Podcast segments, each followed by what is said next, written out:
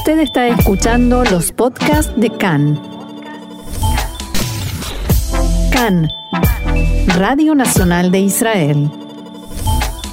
Hoy domingo 24 de octubre, 18 del mes de Heshvan, estos son nuestros titulares.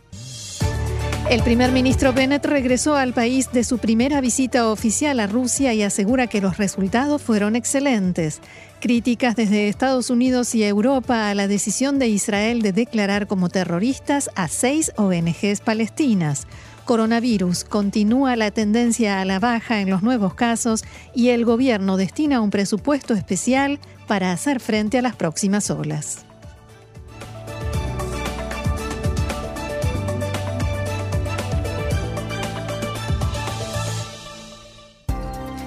Vamos ahora sí al desarrollo de la información. El primer ministro Naftali Bennett regresó esta noche de su primera visita oficial a Rusia después de que debió permanecer en Sochi durante el descanso sabático debido a que su reunión con el presidente Putin se extendió mucho más de lo previsto. La reunión duró cinco horas, durante las cuales los mandatarios dialogaron, entre otras cosas, sobre el programa nuclear de Irán y su actividad militar en Siria, la situación en ese país y otras cuestiones de seguridad. Anoche Putin llamó por teléfono a Bennett, le agradeció por la positiva reunión y el profundo diálogo y lo invitó a visitar San Petersburgo. Bennett, por supuesto, respondió que estará encantado de volver a Rusia.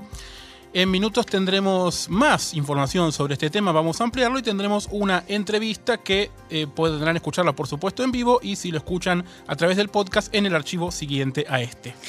Desacuerdo entre Israel y Estados Unidos acerca de si las autoridades norteamericanas recibieron información previa de Israel sobre su intención de, aclarar, de declarar a seis ONGs palestinas como organizaciones terroristas. Una fuente israelí de seguridad dijo que Contrariamente a lo que declaró el portavoz del Ministerio de Exteriores estadounidense, factores de la administración Biden fueron informados de antemano e incluso recibieron información de inteligencia sobre el tema. También se pudo saber que una de las personas investigadas admitió que las seis organizaciones no gubernamentales pertenecen al Frente Popular de Liberación Palestina y son fundamentales para su supervivencia económica. También este tema vamos a ampliarlo en unos minutos. Las fuerzas de seguridad israelíes frustraron este fin de semana un contrabando de armas y drogas desde el Líbano a Israel por un valor de cientos de miles de shekels. El movimiento fue detectado desde los puestos de observación israelíes en la frontera con Líbano y los agentes de policía que acudieron al lugar arrestaron a los involucrados y los trasladaron para interrogarlos. La policía informó que la unidad de Distrito Norte de Gendarmería, en cooperación con el ejército, incautó dos pistolas y 9 kilogramos de cannabis por un valor total de unos 350 mil shekels. Además, señalaron que se está investigando quién está detrás de este contrabando. Desde Tzal informaron que se investiga la posibilidad de que el intento de contrabando se haya llevado a cabo con la ayuda de la organización chiita libanesa Hezbollah. Hablemos ahora de coronavirus. Desde el estallido de la pandemia fueron diagnosticados en el mundo al menos 243 millones de casos. 5 millones 172 mil personas fallecieron. En Estados Unidos se registró en las últimas semanas un promedio de 1.700 fallecidos por día. Le siguen en los primeros lugares de la lista Rusia, Ucrania, Rumania y Brasil. En Israel continúa la tendencia a la baja. La cantidad de pacientes de coronavirus en estado grave descendió ayer a 303, el 84% de ellos no vacunados o con la vacunación ya vencida. En las primeras tres semanas de octubre fallecieron 246 personas por coronavirus, un promedio de casi 12 por día. Por otra parte, desde hoy se amplía la fórmula del aula verde, en base a la cual se redujeron los aislamientos en el sistema educativo. Por tanto, a partir de hoy, regirá también en los jardines de infantes en las ciudades verdes y en jardines de infantes y escuelas primarias en las ciudades amarillas. De todas maneras, los directores de guarderías infantiles supervisadas por el Estado anunciaron anoche que no podrán cumplir con la fórmula del aula verde a partir de hoy ya que todavía no recibieron los kits para las pruebas de antígenos. El representante de los directores de guarderías infantiles declaró a Khan que no recibieron ni un solo kit para las pruebas y que ha quedado demostrado una vez más que, para el Estado, los niños en Israel nacen a los tres años. El director del Ministerio de Salud, profesor Nachman Ash, dijo hoy a Khan que espera que los kits de pruebas lleguen en los próximos días a todas las instituciones educativas. Por otra parte, Ash también se refirió a la FDA que dentro de dos días discutirá la probable aprobación de la vacunación para niños de 5 a 12 años.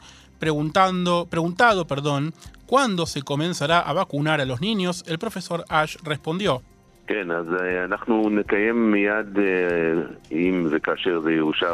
En caso de que la vacuna sea aprobada y si es aprobada por la FDA, nosotros llevaremos a cabo aquí un proceso similar. Estudiaremos y discutiremos los resultados de la investigación de Pfizer, el nivel de contagios en nuestro país, los efectos secundarios que conocemos y examinaremos en forma objetiva si aprobar o no esa vacuna para niños. Después de todo eso, podremos iniciar el proceso de vacunación y es un proceso que tomará algunas semanas.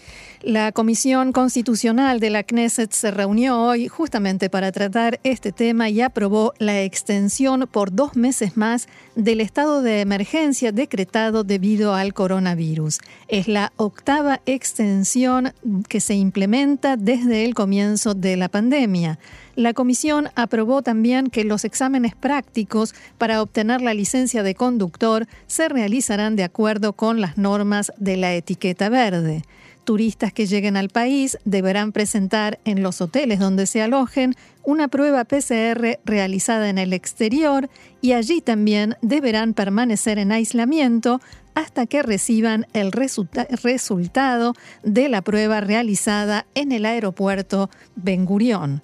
Quien participó en esta reunión de la Comisión Constitucional fue la jefa de los servicios de salud pública del Ministerio de Salud, Sharon Elroy Price. Eh, Elroy Price dijo en la reunión que hay en Israel tres ciudades rojas y 24 color naranja, de acuerdo al sistema de semáforo que define a las ciudades en base a la cantidad de contagios. Elroy Price dijo hoy en la sesión que el Ministerio de Salud presentará un plan de salida de la cuarta ola e hizo hincapié en que la pandemia aún no ha terminado.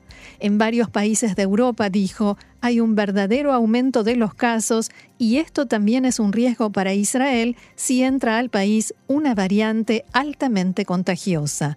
También señaló que cada día regresan al país decenas de personas infectadas con el virus, la mayoría no vacunados. Y en este sentido dijo que en Israel hay 700.000 personas que no se vacunaron ni siquiera con la primera dosis. El primer ministro Naftali Bennett habló en la mañana de hoy sobre el tratamiento del coronavirus al comienzo de la reunión semanal de gabinete. Sobre el declive de la última ola, Bennett dijo, la gestión de una epidemia es un proceso con innumerables variables y decisiones, pero hemos desarrollado un modelo interesante aquí en Israel. Los resultados prueban que funciona. El primer ministro aseguró que el gobierno se prepara y alista infraestructura para enfrentar las próximas olas de contagios. En este contexto, Bennett informó que el gobierno está creando una red de seguridad económica y sanitaria de 10.000 millones de shekels, un fondo que se utilizará para enfrentar futuras olas de corona. Bennett detalló que llegó a un acuerdo con el ministro de Finanzas, a Víctor Lieberman, sobre un esquema para exceder por única vez el marco presupuestario en 2022, lo que se conoce como la caja, como parte de las lecciones de las olas anteriores. En la parte de la reunión a puertas cerradas, Bennett le dijo a los ministros que no ve en el horizonte la anulación de la etiqueta verde debido a que nos protege y permite que el país siga abierto y la economía funcionando. También dijo que espera que pronto haya aprobación para la, la vacunación de niños. Lo haremos lo más pronto posible. Nos estamos ocupando de traer las vacunas. Palabras del primer ministro Naftali Bennett. Cambiamos de tema y hablamos de la violencia en la sociedad árabe israelí porque ayer por la tarde un hombre fue asesinado a tiros frente al puerto de Yafo ante la mirada atónita de los muchos transeúntes que usualmente transitan por el paseo. La víctima fue identificada como Abed Casas, de 38 años, un criminal conocido por la policía que era residente del área. Testigos presenciales dijeron a la policía que Casas recibió un disparo mientras era perseguido por dos hombres armados por el estacionamiento del puerto antes de saltar al mar. Según la investigación policial inicial, los atacantes dispararon al menos 14 veces. Casas estaba inconsciente cuando lo sacaron del agua, fue atendido por médicos que trabajaban en un centro de pruebas de coronavirus cerca del lugar del incidente fue trasladado al Hospital Wolfson de Jolón, donde se pronunció su fallecimiento. La policía abrió una investigación sobre las circunstancias que rodearon al incidente. Se especula con un conflicto entre criminales locales como trasfondo. No se reportaron detenidos hasta el momento. Cabe destacar además que Kazaz había sido liberado de prisión hace un año y medio luego de estar involucrado en un incidente en el que un oficial de policía fue atropellado. Anteriormente estuvo preso seis años en un acuerdo de culpabilidad por el secuestro y asesinato de un empresario rival en 2005. También era conocido como un ex asociado del jefe criminal Isad Hamad, quien fue asesinado a tiros en julio pasado en Tel Aviv. Se trata del asesinato 104 en lo que va del año en la ola de violencia en la sociedad árabe. Desde la policía dejaron trascender cierta inquietud por la impunidad con la que operan las bandas, la voluntad de actuar a plena luz del día en un lugar muy concurrido y en pleno fin de semana con la posibilidad de herir a transeúntes muestra que la disuasión de las fuerzas de seguridad hacia las bandas criminales no está teniendo ningún tipo de efecto. Seguramente todos quienes nos están escuchando aquí en Israel y quizás afuera también estarán pensando cuántas veces estuve un sábado a esa hora en Yafo. Todos. Y cuánta gente hay, ¿no? El recuerdo que uno tiene es cuánta gente hay. Algo que con el coronavirus no cambió demasiado. No, no, para nada.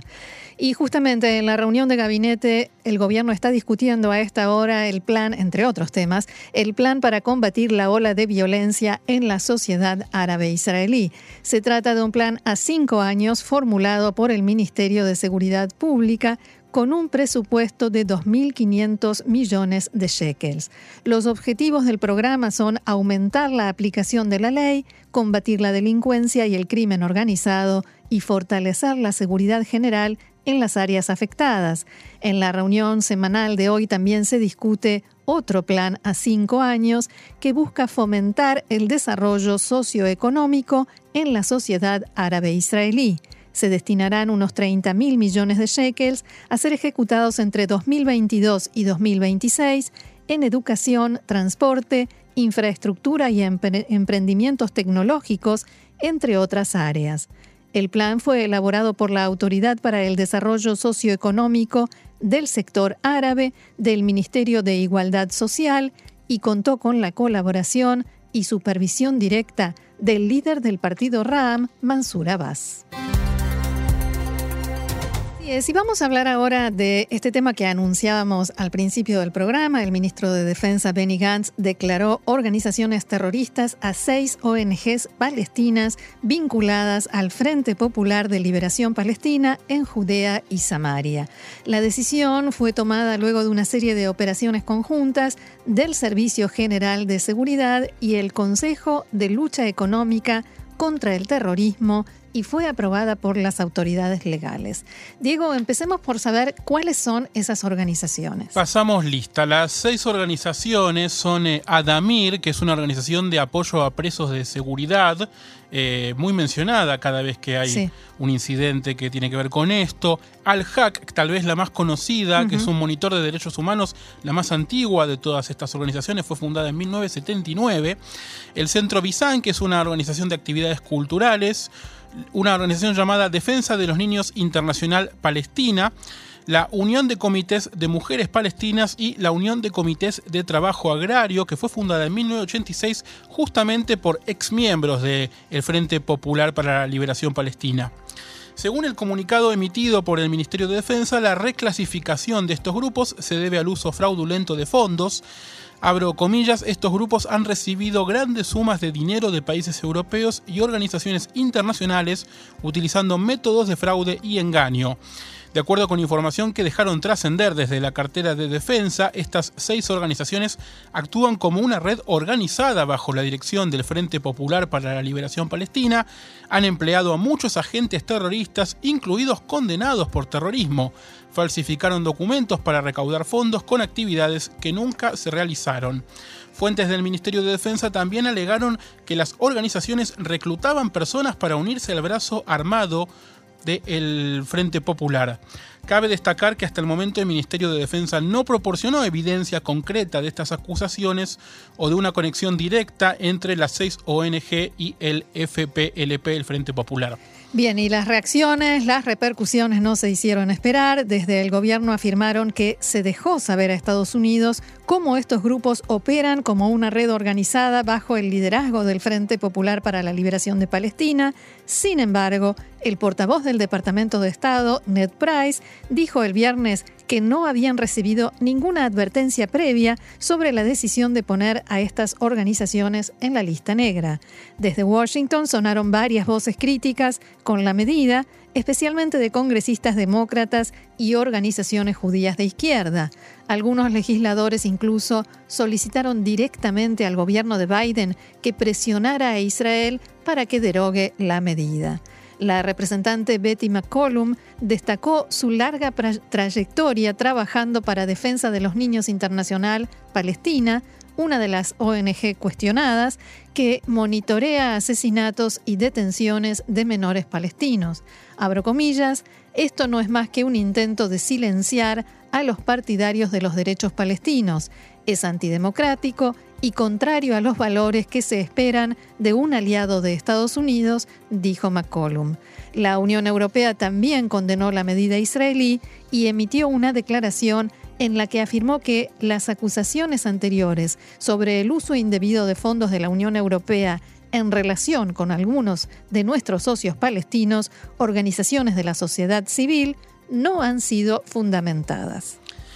Las críticas al anuncio no solamente llegaron del exterior, sino también desde dentro del gobierno. La ministra Tamar Sandberg dijo que se trata de una decisión muy grave.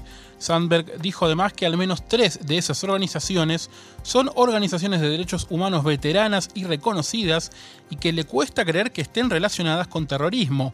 Dijo que el partido Meretz, pedirá aclaraciones y querrá ver el material clasificado en base al cual se tomó la decisión. La legisladora Ibtisam Marane del partido Abodá dijo esta mañana en declaraciones a Cannes que el ministro de Defensa Benny Gantz debe actuar con transparencia respecto de esta decisión a la que calificó como dramática. Según la parlamentaria, las organizaciones no gubernamentales palestinas de derechos humanos hacen un trabajo importante en los territorios y si hay en ellas actividades involucradas en terrorismo, hay que actuar contra ellos y no descalificar a toda la organización.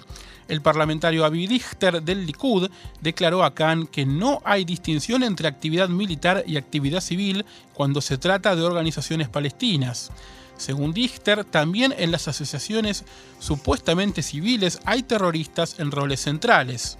Por su parte, el titular de la Comisión de Defensa y Relaciones Exteriores de la Knesset, Ram Ben Barak, dijo que se enteró por la radio de la decisión del ministro Gantz respecto de estas organizaciones palestinas. Ben Barak dijo que llevará a cabo una sesión de la comisión que preside para tratar el tema. El parlamentario dijo que confía plenamente en el Ministerio de Justicia y estima que si allí tomaron esta decisión se debe a que es necesaria, pero hay que verificar en qué se basa. El ministro de Seguridad Pública, Omer Barlev, también criticó la decisión de Gantz y dijo que el hecho de que el tema no se trajo a consideración del Gabinete Político de Seguridad abre signos de pregunta. En declaraciones a Cannes, Barlev dijo este mediodía que se trata de información de inteligencia que no tiene importancia real en el terreno, pero no queda claro por qué, precisamente en este momento, era correcto definir a organizaciones que actúan desde hace decenas de años como terroristas.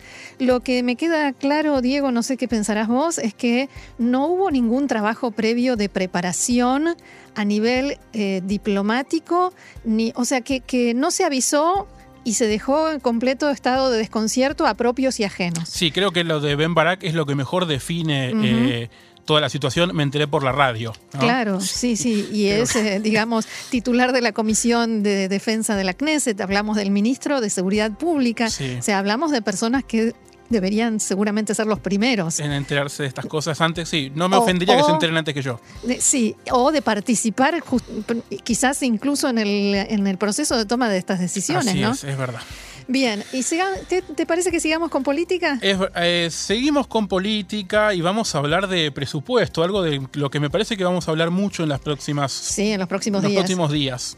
Se ha allanado el camino para que el partido RAM vote a favor del presupuesto nacional junto con el resto de la coalición una fuente de, alto rango del partido declaró a Khan que ya no existe el principal obstáculo que había en las negociaciones que su partido estaba llevando a cabo con la ministra de Interior, Ayelet Shaked, y la gente de su ministerio. La fuente explicó que se acordó que se transferirá el presupuesto adicional que RAM exigía para las municipalidades árabes. De acuerdo con esta fuente, no serán desviados fondos del presupuesto, para municipalidades de ciudades mayoritariamente judías a ciudades árabes y el dinero provendrá de una fuente presupuestaria externa. También hubo acuerdos sobre el esquema de la ley de electricidad formulado por Ram y Shaked, por el cual se conectarán a la red de servicio de electricidad menos de la mitad de las casas que el partido Ram había solicitado. El esquema incluye viviendas construidas ilegalmente hasta el año 2018 y no hasta la fecha, como exigía RAM. También se decidió que la conexión de estas casas a la red eléctrica se hará solo en las zonas donde hay un plan general. La fórmula todavía debe ser aprobada por el gobierno. Se espera que la Comisión Ministerial de Legislación apruebe hoy el proyecto de la ley de RAM sobre electricidad y el miércoles se presente en la Knesset para su aprobación en lectura preliminar. Posteriormente se realizarán cambios a la propuesta en base al esquema acordado. El gobierno también trata hoy un proyecto de ley para terminar con las largas esperas a las que son sometidos los combatientes de Tzal y las fuerzas de seguridad que sufren síndrome, síndrome postraumático, lo cual llevó a la tragedia de Itzik Saidian, que recordemos se prendió fuego y aún se encuentra en peligro de muerte. Se trata de una ley propuesta por un parlamentario de la oposición, Ofir Sofer, de Accionut Adatit, debido a que se estima que la coalición se opondrá en forma automática, la familia de Itzik Saidian pidió a los legisladores que dejen de lado la política y piensen en los héroes que lucharon por nosotros y que lo hagan para que no haya otros casos como el de Itzik Saidian. Según el proyecto de ley de Ofir Sofer, el porcentaje de discapacidad del combatiente será establecido en un plazo máximo de un año desde el día en que se presente el pedido y será permanente. Sofer destacó que en este momento el tratamiento de combatientes postraumáticos es complicado y toma años. Mientras esperan la decisión, los afectados reciben, en el mejor de los casos, un tratamiento parcial y no solo se enfrentan a una situación de por sí muy difícil, sino también a la frustración que les produce la espera. Israel y Estados Unidos conformarán un grupo de trabajo conjunto para impulsar proyectos de desarrollo de tecnología de quinta generación.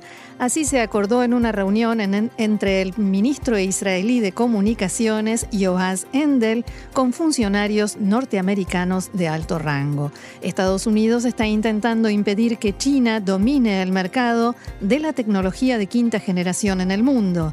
En el marco de las conversaciones que mantuvo Hendel en Estados Unidos, las autoridades norteamericanas volvieron a plantear que esperan que Israel impida las inversiones chinas en redes de comunicación en Israel.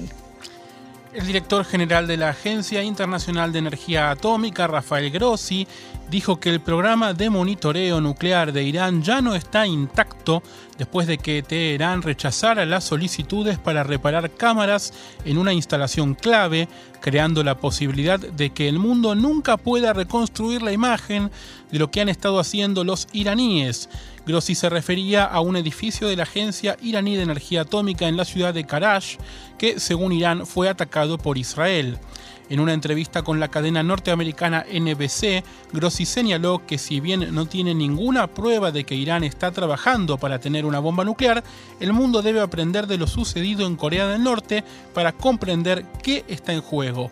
Rafael Grossi dijo también que no ha logrado establecer el tipo de comunicación directa que tenía con el gobierno anterior de Irán antes de la elección del presidente ultraconservador Ebrahim Raisi en junio pasado.